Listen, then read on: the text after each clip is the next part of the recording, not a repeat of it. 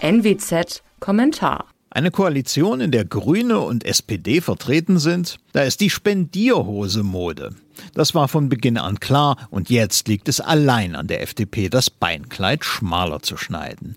Es sind nicht wüste Ausgabenorgien das Gebot der Stunde, Gebot der Stunde ist vielmehr, den Steuerzahler zu entlasten und den Staat von Aufgaben zu befreien. Möglichkeiten gibt es die Menge.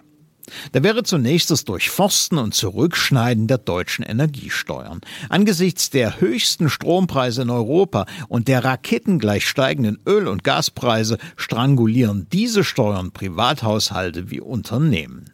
Weg muss zudem der Rest des Solidaritätszuschlages. Die Reform der Einkommenssteuer muss hingegen her, damit beruflicher Erfolg des Einzelnen nicht mehr vom Fiskus bestraft wird.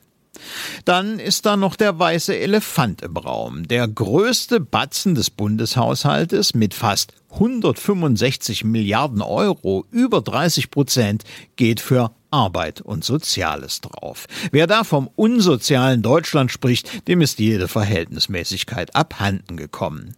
Hier ist ehrlicher Kassensturz fällig, und zwar mit dem Ziel, diesen Etatposten zu reduzieren, nicht ihn aufzublähen. Um es auf den Punkt zu bringen, es ist an der Zeit, dass sich endlich eine Regierung mehr für diejenigen interessiert, die den Staatstopf füllen, als für diejenigen, die ihn leeren.